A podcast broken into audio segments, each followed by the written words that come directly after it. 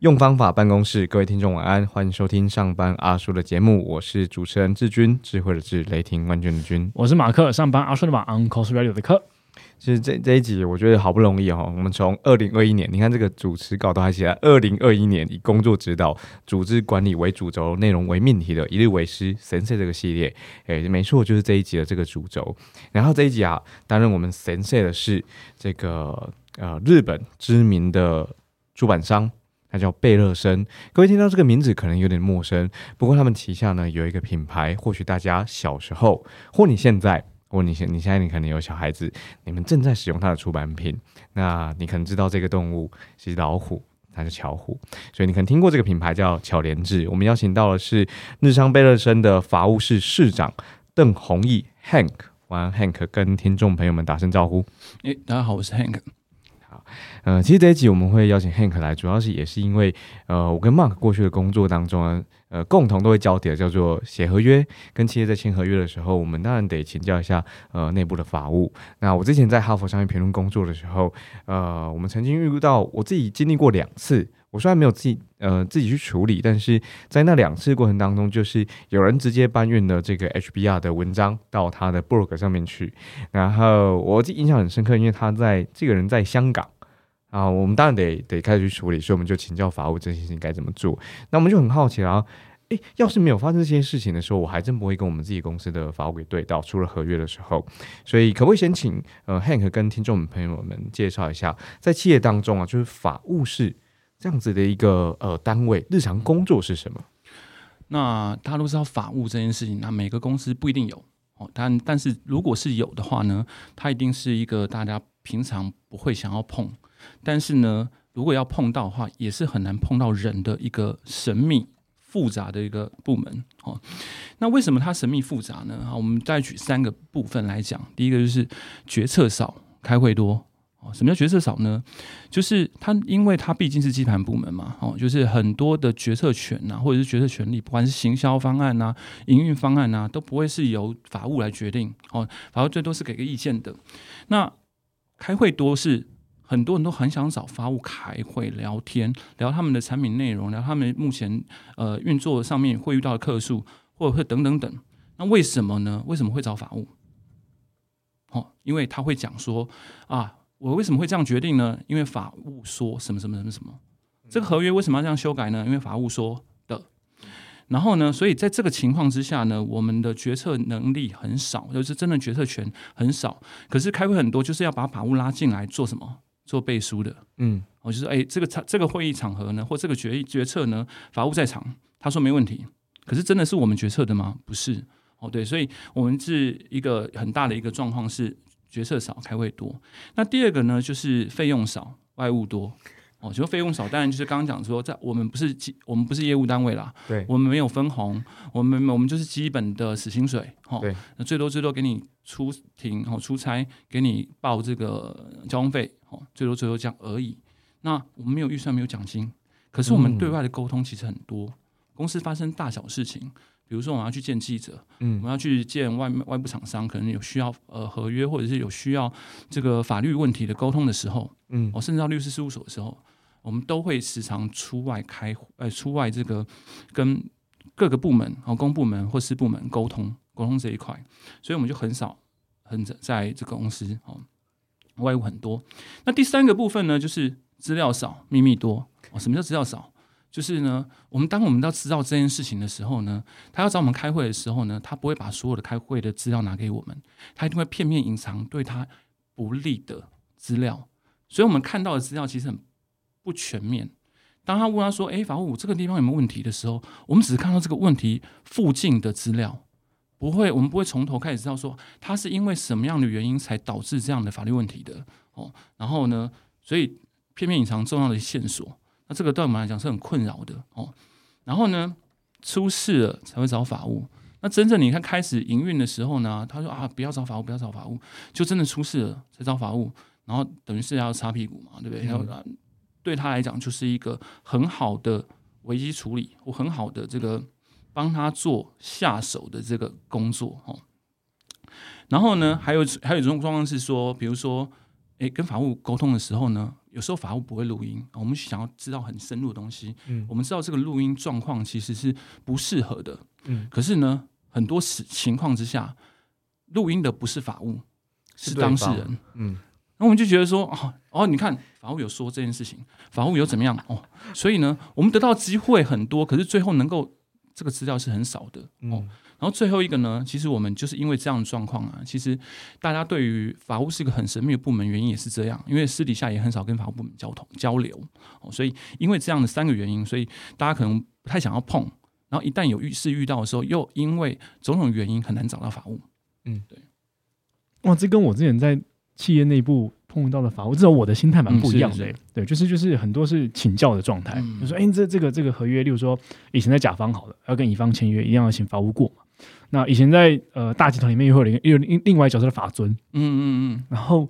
我想先多问一下，所以到底法尊跟法务的差别是什么？其实法务比较杂，我们叫法务其实就是法律的事务，所以有关法律的相关的状况，其实都会牵扯到法务的呃法务的这个工作内容。那法尊比较有可有有像那种，比如事前的规划，嗯比如你这样业务要推行，那你需要遵守什么样的法律规则规定，然后就会要遵守，就是也要有个 SOP 吼，来符合法律的规定。那这样遵守的这个状况就会比较像法尊，哦，所以在银行啊比较常用的是法尊，那法务比较常是事后我要去催讨或者是要去遵行函这样的一个状况，哦还有前后之分，嗯，哦。这是一种分类方式，对啊，了解了解，因为我们以前对法务的话，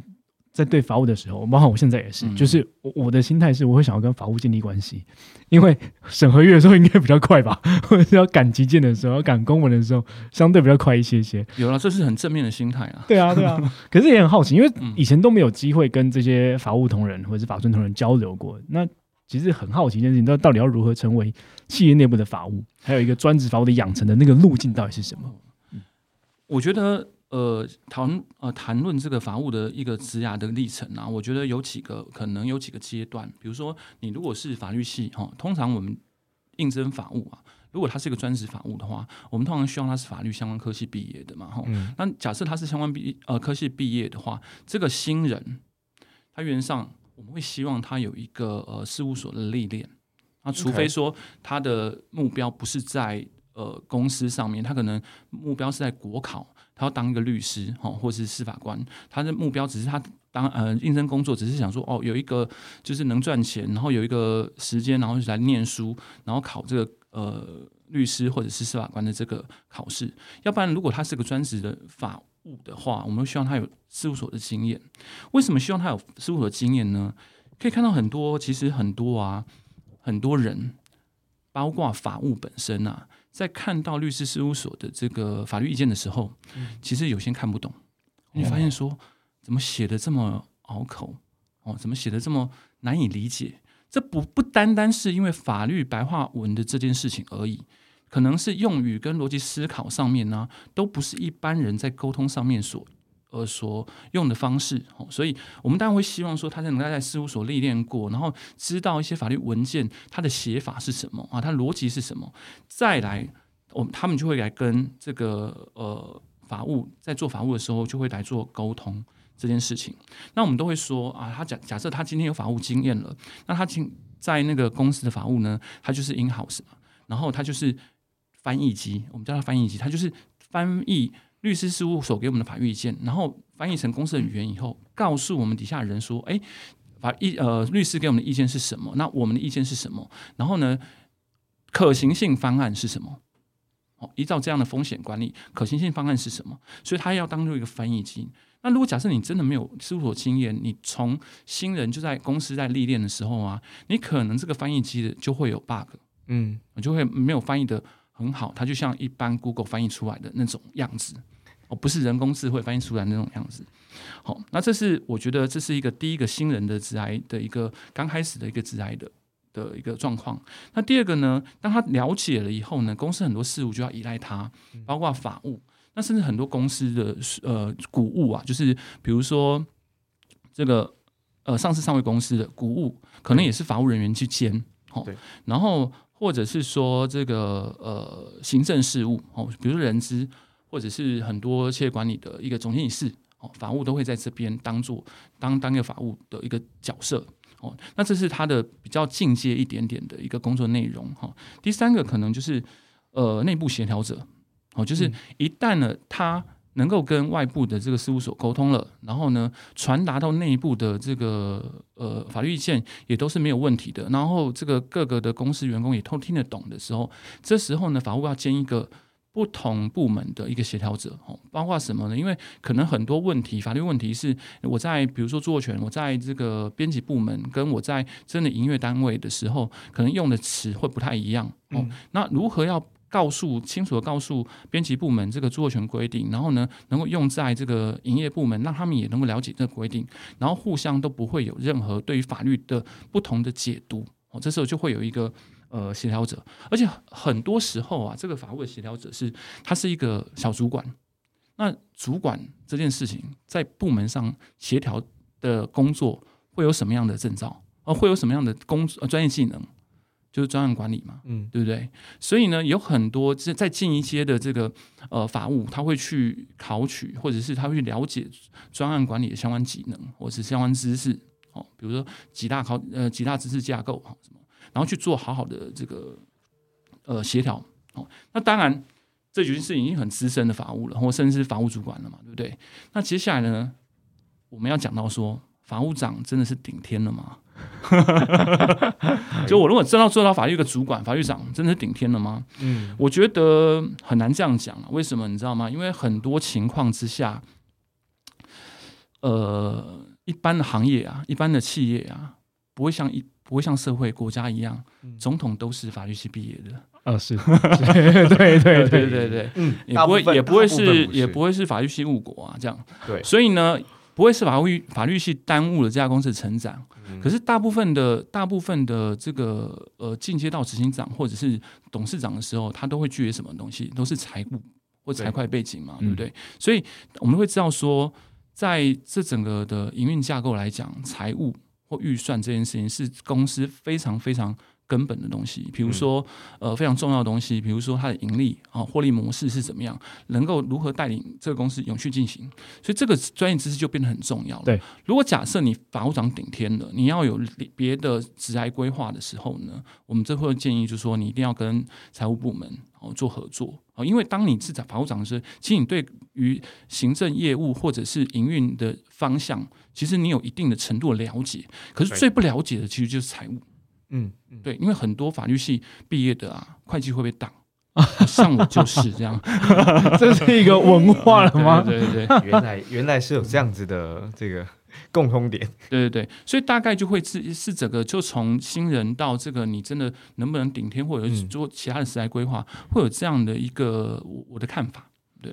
所以其实法务是一个企业内部很重要的幕僚单位，对不对？是。那如果今天成为特助的这个领域，往往这个方向发展的，有有这样的领域吗？也是可以，可是，一般的特助啊，都是有关系。啊，就是你跟你跟这个执行长或什么样有特别的关系，叫做特别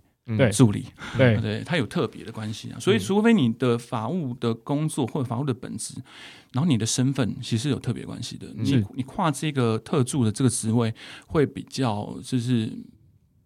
比较 OK 啊，嗯，OK，然后同时你又又具备法律专业，对对，理解理解理解。所以其实刚刚提到的，呃，法务对内的沟通、对外的沟通是很复杂的，尤其同时还刚刚还讲到 内部沟通，可能也会有被这个线索被隐藏的状况。那其实刚才也讲到，就是好像有蛮多机会是要跟公部门或私部门来做讨论。嗯，是，呃，尤其呃，我至少我经验啦是这样，就是法务其实都会。呃，至少我们家的法务是这样。当我要跟客户来来回一些合约的时候，他都会说：“哦，理解这个甲方可能比较难沟通。如果你要你需要帮你写些什么东西的话，哎，那我来帮你写，或 者我告诉你那个说法是什么。”对，那看起来很多法务其实是熟人这些操作，或者是呃这样的互动模式。是，那也代表其实法务室或者是。呃，法务这个角色在对外的一些政府啊或机构单位的互动的时候，一定也是有这些经历的。所以，通常是什么样的政府或机构要跟法务互动？我觉得没错啦，的确，呃，法务的外部厂商啊，我们叫外部厂商嘛，哦，就是我们的合资厂商啊，其实大概有分几类哦。当然，就是第一个律师事务所是一定要的哈，对因为呃这家公司啊，如果说假设没有法务的话，它的对口单位有可能直接是律师帮忙处理这件事情哈。万一发生法律争议的时候，律师一定是第一线来处理这件事情的时候。可是，一般的比较有规模的公司，它设定法务的时候呢，它都是由法律来处理，然后呢，它去透过这个对。呃，事务所的沟通哦，律师事务律师事务所律师的意见来做沟通的时候呢，啊，大部分就是获取他的法律意见，或者是说他有什么样的诉讼风险哦。因为一旦到了诉讼，很多大型诉讼是一定要律师强制律师参与的哦，就是强制律师一定代表的。所以律师事务所沟通是我们一个很大的外部厂商，我们几乎是每个礼拜是每个月就会跟呃律师开会坐下来沟通，然后消耗那个法律顾问时数嘛。对哦，对对对。然后呢，第二个当然就是因为呃，我们公司大概很多的状况是品牌授权，大概很多的状况是侵权处理，哦，嗯所以我们跟这个管区啊、派出所啊、警察局啊，还有甚至现在有一个专门在做呃知识产权保护的一个呃警察警政单位，哈、哦，就是这个保安第二总队刑事大队，然后保二保二刑大会有一个良好的沟通，哈、哦，就是他帮我们去做，他帮我们去看说现在市面上有没有什么盗版，然后我们公司盗版，然后就帮我们去做查气的动作，哈、哦，这是大概呃是这个状况。然后呢，我们跟每个月可能也会跟海关做一个这个呃沟通，因为很多的盗版品是从大陆运过来的，然后大家都知道说，呃，不管在淘宝啊，或者是说在啊，在这个私人进的这些盗版品哦，都是海关会第一线能够这个查气的，所以我们很常接到的通知是说，诶，这个呃。贝尔森公司你好，那我们这边是某某海关哈，我们这边有一有一个有一箱货柜或一箱货物哈，他们没有得到你们公司的这个授权文件哦，那请我们去鉴定哦，那到这时候我们就会跑到这个基隆去哦，就是吹着海风，然后呢蹲在地板上慢慢的看里面的这个片子啊什这个就么之类的，是费用哦少，外物多了嘛。对对对，然后大概就是呃收证查气的这个工作哈。那第三个部分呢，可能就是市政府的法制室。大家觉得市政府法制室在做什么？诶，这个完全没有概念。好难想象哦，真的、哦，他除了在规划这个公部门的法制呃法，他是法制单位嘛，他公、嗯。呃规划公部门的法律的一些制度以外呢，它很大功能，它有一个消保官，啊所以很多消保的官是在这个单位的，是很多的这个呃我们的投诉申诉啊，消费者申诉。会到那边都会在那边。然后呢，我们就要去好去那边坐下来跟对方好好的坐下来喝茶聊天，这样。好，这是我们可能去跟市政府的这个消保官做沟通的事情。好，嗯那第四个就是各地的地检署。和法院，我这边为什么要说各地呢，而不是讲到说我们公司所在地的太平地方法院呢？哈，嗯原因是因为呢，法律很多的告诉啊，是以原就被，哦，就是我们被告在哪里，原上原告就会去哪里开庭。嗯嗯。那我们要告他，比如说侵权、违反著作权法或者是商标权法的时候，那这个的第一个这个侦查单位就会在各地的检地检署，所以我们很常跑各地的这个地方，呃，就是地检署啦，哦，那你就是到说外务很多，我们时常跑到各地的很乡下，因为有时候这个乡下地方的地检署是在乡下的农田旁边这样，嗯，然后你在飞台北市的时候，你有时候很难叫到计程车啊，对 对，对，然后你就出来就说你要跟还要跟法警说，哎，我现在想要叫一台计程车回到高铁或回到哪个火车站，这样，所以这是各地的地方法呃地方啊、地检署跟法院的一个状况，然后还有一个就是还有一个单位就是新闻媒体。哦，一旦发生了危机的时候呢，那当记者打电话给你的时候，那他通常呢，客服就会转说啊、不好意思，这请你联络我们公司的法务，嗯嗯嗯嗯，然后电话就会转到我这边来，然后我们就会非常紧急，因为通常呢，呃，记者会要求你在四点半、五点他在截稿之前呢，要给他一个回应。对，看看午间还是晚间新闻嘛。对对对，然后我们就会看，呃大概是我们的外部厂商就会大概是有这样的一个一个方向。对对外部厂商蛮多的，对，有有点超乎想象多。我刚刚水就是我刚刚就是把每一个有有名字的我都把它列下来，就每一个机构。其实我刚刚这样数下来，应该有就七八个外就外部的单位，他必须呃日常得得去沟通。可是回过头来，那这样子综合上面，我们知道历程了，然后我们知道外部沟通，我们知道内部了。那那究竟你每一天你你在做些什么？就是你每天像像我们每天进公司，可能敲打啦，然后回回 mail 啦。那那 Hank 你呢？你做些什么？我其实工作呃，法务的工作啊，其实。呃，你说无聊，的确蛮无聊，因为每次是做的就是东西东西。可是有趣的是，他可以遇到很多人，不同的人事物嘛，吼。嗯。那我们先讲讲说，哎，一天以来法务的开会内容是什么？哦，法务的工作大概有是几个，比如说刚刚你们讲的，就是契约，哦，每个契约我们要看嘛，就是契约公文的审查。那契约公文审查，我们大概就分会几个，比如说内部的自治契约，嗯，我们很常遇到自治契约这件事情。比如说我跟呃甲方跟乙方合作，那到底是要用谁的契约？谁要出契约来给我们看？嗯，哦，对。那我们内部的自治契约，当然就我们就要先告诉我们的同仁说，诶，这个我们我原来设计这个契约的架构是什么？哦，然后这个文字的意义是什么？然后帮助协助这个单呃那个就是当事人那个窗口。帮他呢去跟外部的这个厂商做沟通，哦，他要知道说内部契约这个条约为什么这样规定，他才能说服对方跟他签跟我们签这个呃合约，哦，对不对？没错，那就是呃对外的沟通。然后因为这个文字啊有很多的不确定法律概念，当我们要解释说，哎，我这个文字的不确定法律概念呢，它意旨是什么？比如我讲的很呃很简单的中国字的的。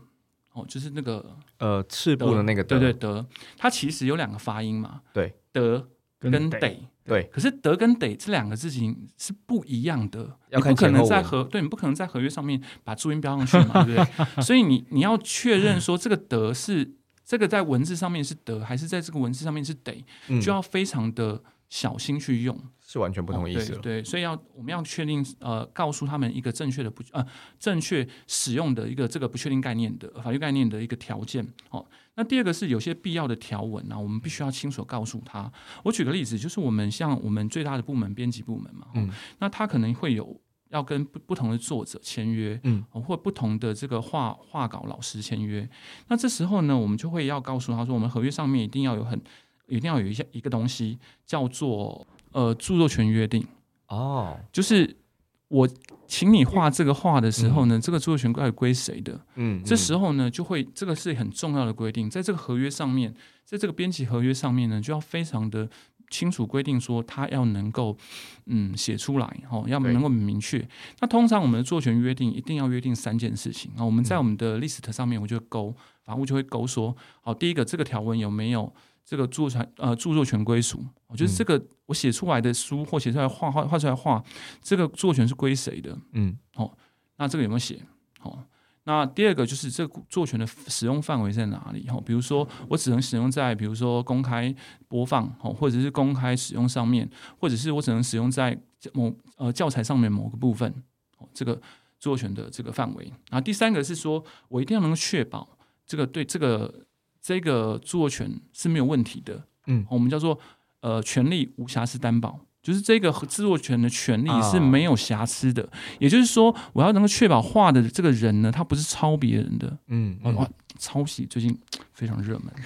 对，不是抄别人的。昨天昨天也才又看到一则，对于抄袭，就算究竟是抄袭还是致敬，还是还是把那个概念挪用而已。对对对，OK。那我觉得这个东西都要清楚的明定在合约上面哦。那这样日后呢，我们才会确定这个作权日后要维权或者是要主张做呃做财产权的时候，我们才有一个明白的约定。嗯，那这就是我们在合约上面应该要做的事情。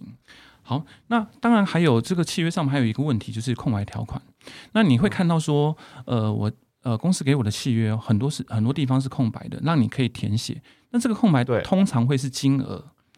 日期哦，或者是当然就是名字嘛，甲方谁是甲方，谁是乙方，这是名字嘛，对不对？哈，对。那还有一些特别条款，就是那种备注，那这些都是。让这个呃当事人，就是那个窗口对窗口可以自己私底下协调的。那不过这些条款呢，日后还是会都会到法务这边来审核，看这个条款有没有问题。哦，那这是空白条款问题。那还有一个比较特别的是，你们在签合约的上面，可能时常看到一个惩罚性违约金。比如说你万一违约的时候，我要罚你多少钱？哦，这些惩罚性违约金呢，这些违约金也是空白，通常也是空白的。然后呢，有时候这个窗口的当当就会来说：“哎，法务，那这我要约定这个违约金多少钱？”嗯，我说这个不是漫天喊价呢，我们会看说这个金标的是什么啊，然后你自己评估说我要多少钱才能弥补弥补我这万一违违约的时候才能弥补我这样的一个损失，然后再往上加一点，嗯。就是这就会是惩罚性违约金的一个这个数额哦，所以没有没有固定的，没有没有固定的金额，对但它有一个呃做法可以参考。对对对，你不可能是我这这一笔十万块的交易的合约跟一千万交易合约的违约金是一样的违约金是一样的嘛？啊，不可能啊！所以我们通常那个也是呃这个空白的。嗯那还有一个状况是说，我说不能漫天喊价，原因是因为你喊得很高，那到时候有争议的时候呢，这其实法院会有酌减，会可以酌减，然后依照法律规定，这个过高的违约金其实可以酌减的。好，那你嗯其实你一酌减，你其实你就这个其实就不确定数额了嘛，哈，所以我们决定还是你要还是要有个合理的，所以这个东西我们会空白。那还有一个最重要最重要的是，不是合约本身，而是合约的附件。嗯很多合约是说，哦，你要你要合你要合作，必须要看双方的这个内部的一个这个条条款，或者是有什么样的呃附件，呃或怎么样的一个约定，当做它的附件。嗯所以这个附件法务也要再看。哦，所以这是我们对于制式呃契约的架构，哦，都通常我们会有这样的一个看法。哦然后呢，当然你不可能永远拿你自己的合约嘛。那我们时常会很多时候也拿对方合约，对对对然后做这对，次合尤其是。小公司，他没办法，他一定是大公司，一定有他自式合约。那对方自式合约，就很多大公司，包括某某的公司，他其实是不许不愿意别人修改合约的。那这时候哦法律、法务应该要怎么做？嗯那法律其实我们就要把这个对方的自式合约来做一个做一个架构式的整理。那通过跟对方 email 的沟通来确认说，原来这个架构有哪些问题，嗯我们不在合约本文修改，我们用补充声明的方式或补充文字的方式，来让这个原来的呃对方合约的不确定法律概念比较能够具体。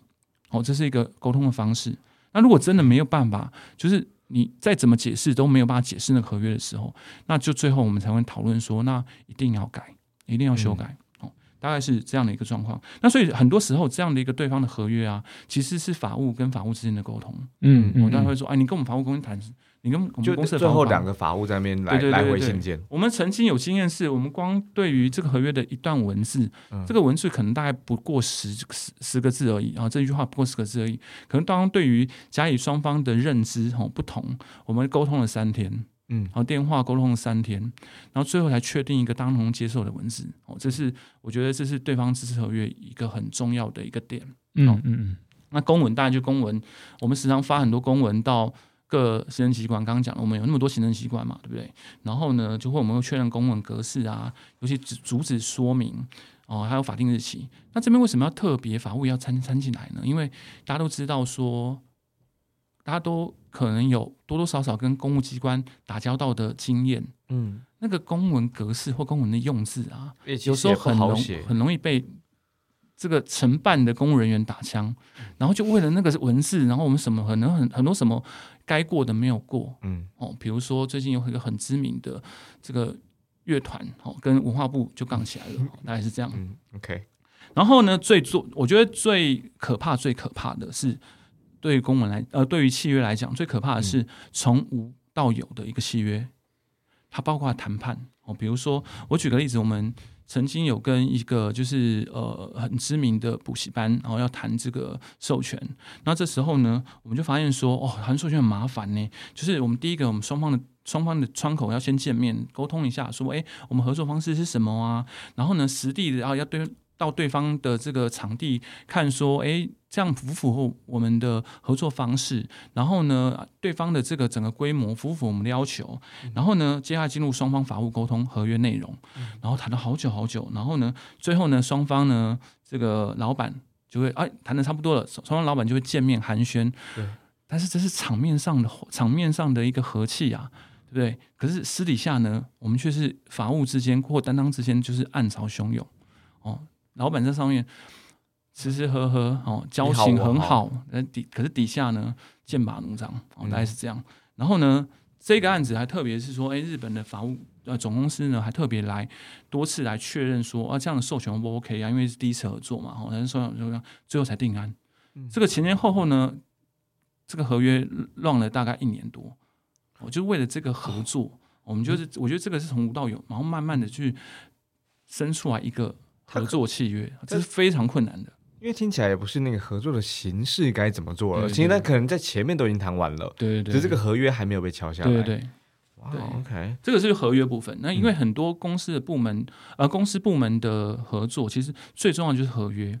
那我们公司呢，当然其实因为我们公司是属于这个品牌授权的公司，那所以呃，智慧产权保护啊，对我来讲是一个非常重要的一工作一环呐、嗯那我们大概分为两个部分哦，第一个部分就是事前的预防。那事前预防，我们就当然要教育我们的公司的员工说，诶，这个智慧权应该要如何保保护？那它保护的意思是什么？哦，比如说你在呃在邀稿的时候，就一定要注意对方邀稿的那个状况，而不是说对方给你什么，你都不是经过确认，然后就直接拿用。哦，你要去做个确认的制的的这个注意版权的一个状况。然后呢，我们有有一个制裁保护的程序，那我们就会有一个制裁呃教材编辑手册，然后告诉他相关图片啊、音乐素材啊怎么样去存底。然后很多其实呃其实很多的呃事务所哦，他们都会有做工作底稿，就是在确保说你的工作的状况是什么样。那日后能够举证说，这其其实确实是你工作所得出来的东西。好、像我们会做一个工作底稿的确认程序。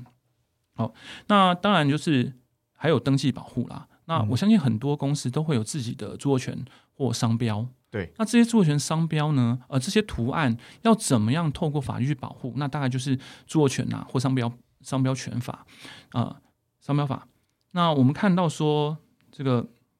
著作权法，著作权法呢，原原因原则上是不需要登记哦，它就自动发生效力。然后一旦你创作了，自动发生效力。然后呢，大概就是死后五十年会做保护。那当然现在我们看到呃，就是呃，美国它可能修法，为了它的迪士尼哈，还要修法到七十年甚至九十年、一百年的，这个就是延长用立法延长它保护期间。嗯哦，那我们还要注意说，诶，我这个著作权的公开发行时间是什么？哦，嗯有有可能是我公开发行时间比较晚，可是我很早就创作了，哦，这时候要特别注意。哦，然后呢，我们要就像如果我们刚刚讲了，这个美国换换换换呃，或者是说我们台湾有些著作权已经超过五十年了，它已经法律不保护的时候，我要怎么办？嗯，哦就算是美国的迪士呃，美国的这个那一只最近就是那一只很有名的老鼠嗯哦，对不对？那他的应该他如果说快过了，对它如果快过，然后它过了要怎么办？对，那原则上我们就要不断的创作，因为呢，法律在保护这个著作权的时候，是保护当下的那一个创作物，比如说最对开始最开始的那一只老鼠，嗯，哦，那如果说你有能够不断的创作，不断的创作的时候呢，那其实你后来创作的都会往后延展，哦所以你就要不断不断的鼓励你的这个员工去创作，哦，然后呢，商标保护当然就是。我们在制裁局上面有一个商标登记啊，哦，对，所以我们就会做商标登记的保护。那原则上就是十年，然后你登记期间是十年，那到期你就可以延长你的保护哦。然后，但是要注意，这边要注意一点是说，我们都会看说，你如果这个商标没有用的，三年之内一定要用哦，不要过了三年你还一直都不用，那这时候呢就可能被人家撤销保护，失去保护力哦。那当然，专利啊，就是发明啊，还有会设计啊，都会用过专利。然后还有一个比较重要的哈，是一般现在很多行业界，而且是尤其最近呃台湾修法，然后保呃加强保护的营业秘密，很多像台积电，他们都是用营业秘密来保护他们的这个有关的商业机密哦，所以我们要注重还是要秘密的，它能够赚钱的哦，然后我要有一个合理的保护措施来符合营业秘密法所规规定。我这边举个例子是说，很这个是不同的呃商业保护，嗯哦，不同的保护，那你可依照你的能力来选择不同保护方式。像我举一个很有名的可口可乐，可口可乐的配方啊，它不是专利，对，因为它如果是专利的时候，每个人都可以阅阅读它的专利，会被公开，对，会被公开。那它保护的方式就是营业秘密，嗯所以它营业秘密它是没有期限的，只要这个东西是秘密，它永远会被保护到。哦，所以这可能就是时效性跟你保护的方式有所不不一样，所以我们就会给同仁们这样的意见。好、然后呢，公司外部呢，当然就是我们就会就会跟呃合作厂商讲一些品牌说明书啊，然后检调单位我们刚刚讲了，就我们告诉他说，也要怎么去分辨我们公司的盗版或真品。哦，然后这是我们事前预防。那事后当然就是我们如何去做侵权处理。哦，那侵权处理可能就是我们有不同的方式啊。吼，这当然就可能到时候呃，我们就看我们被受侵害的是什么东西，我们来不同保护方式。然后这有机会我们等一下也可以继续比较深入的聊这件事情。好，这是我们第二大块哦，知识产权保护。那第三个就是刚刚有讲说，万一我的资料或者是我的个人，尤其是个人资料被移走怎么办？这时候就会牵扯到台湾的法律，然后就是个资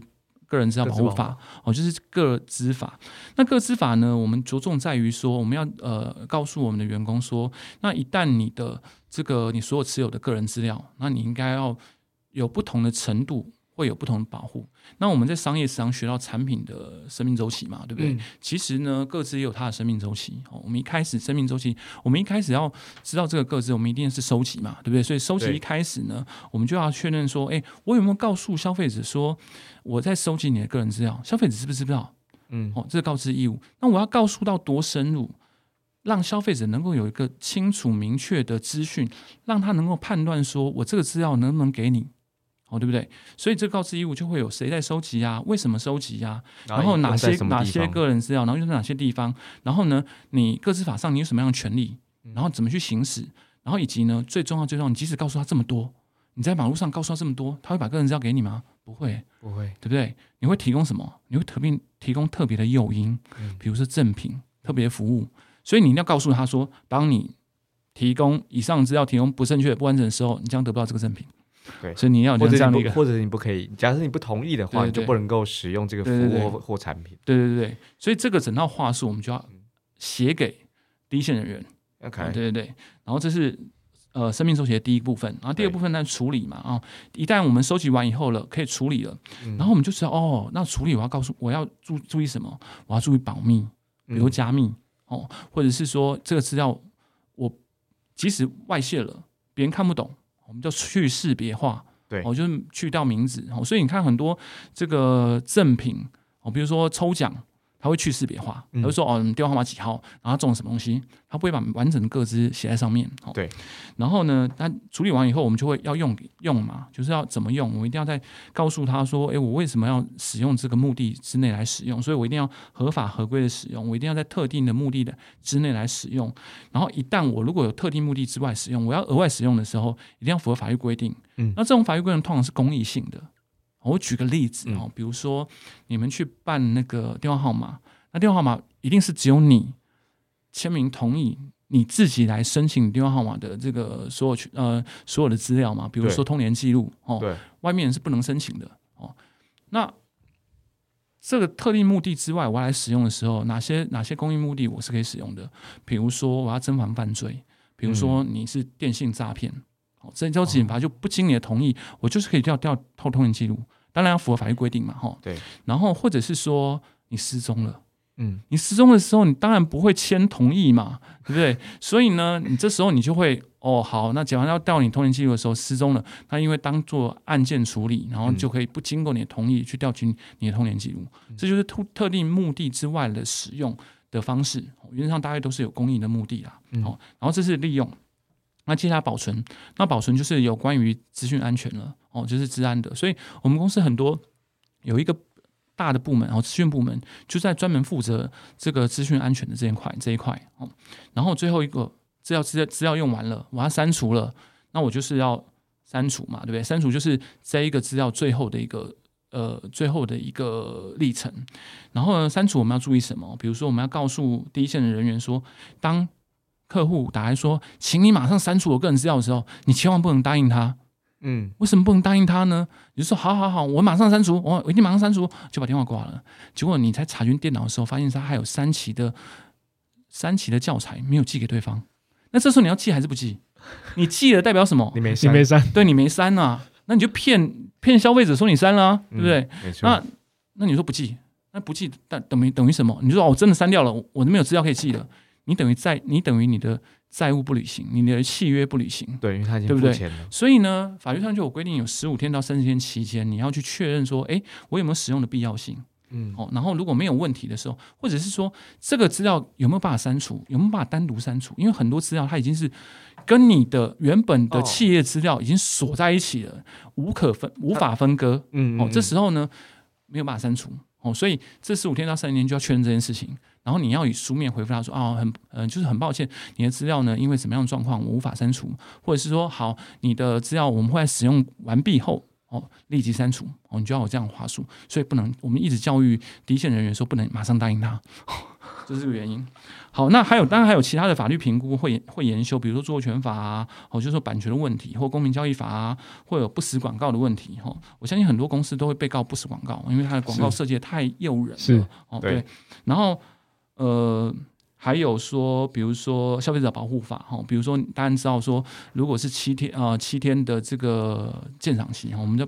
白话叫鉴赏期，可是其实法律上没有叫鉴赏期啊，哈，就是犹豫期，我们叫犹豫期，就是你到底会可犹豫可不可以无条件退款哦，退嗯货退款哈、然后呢，还有内部呃工作规则的修订哦，这些都是我们法务的日常工作。那还有一个最重要的就是危机处理。我们刚刚讲了，我们对外的对外我们会遇到一个单位是消保官，那有时候可能客诉案件呢，消保官就是就会是一个中介的角色，对，他会通知双方来，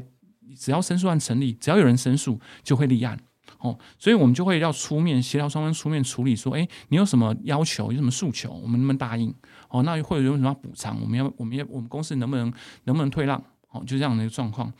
然后呢，但是呢，我们在这个在这种情况之下呢，其实我们很常被内部的人员指责。哦，比如说第一线的客服人员组织，因为嗯大部分会去申诉的啊，就是客户客服人员没有帮他解决，或者是他难以解决的问题，对，才会申诉消保官嘛。对没错。那我们很多情情况之下，我们是出庭或者是出协调的会议，呃，出席协调会议呢，来听当事人在想什么，呃消费者在讲什么，然后回来告诉他消呃，回来告诉这些第一线人员已经知道的事情，他们没办法处理，我这边也没办法处理的事情，就重复再讲一遍。对 OK，然后呢，我们就曾经呢，有客服主管说，就是啊，你讲我都已经知道了，因为呢，为什么呢？因为我处理的客数啊，比你吃的饭还要多。他他的原话，对，这是他的原话。我没有，当我们听到，我们就觉得，我没有想到这种话可以在真实生活当中发生。真的真的，有些人讲话就是很不客气啊。嗯然后，所以这时候我们只能这样，宝宝心里有苦，只善宝宝不说。对，吃饱不说。好，那当然还有唯一处，就是我们刚刚讲的这个记者先生的这个记者先生女士的这个呃对应嘛，对不对？所以我们就开玩笑讲说，法务呢，其实手机通讯里最多的是记者的电话，嗯，然后我的屏幕里面呢，最多的 App 是新闻的 App，一半有我们任何的回应，我们都会在新闻上面看到可能片面截取，可能不是我们的原话，所以我们要去注意。所以我们最多的就是这个新闻 App，对啊。然后呢，其实我们做了这么多啊，其实我们在协助呃公司做一个呃风险评估啦。哦，那当然我们就讲说，我们法务的办公座位啊，或者嗯办公室啊，通常是离老板最近的。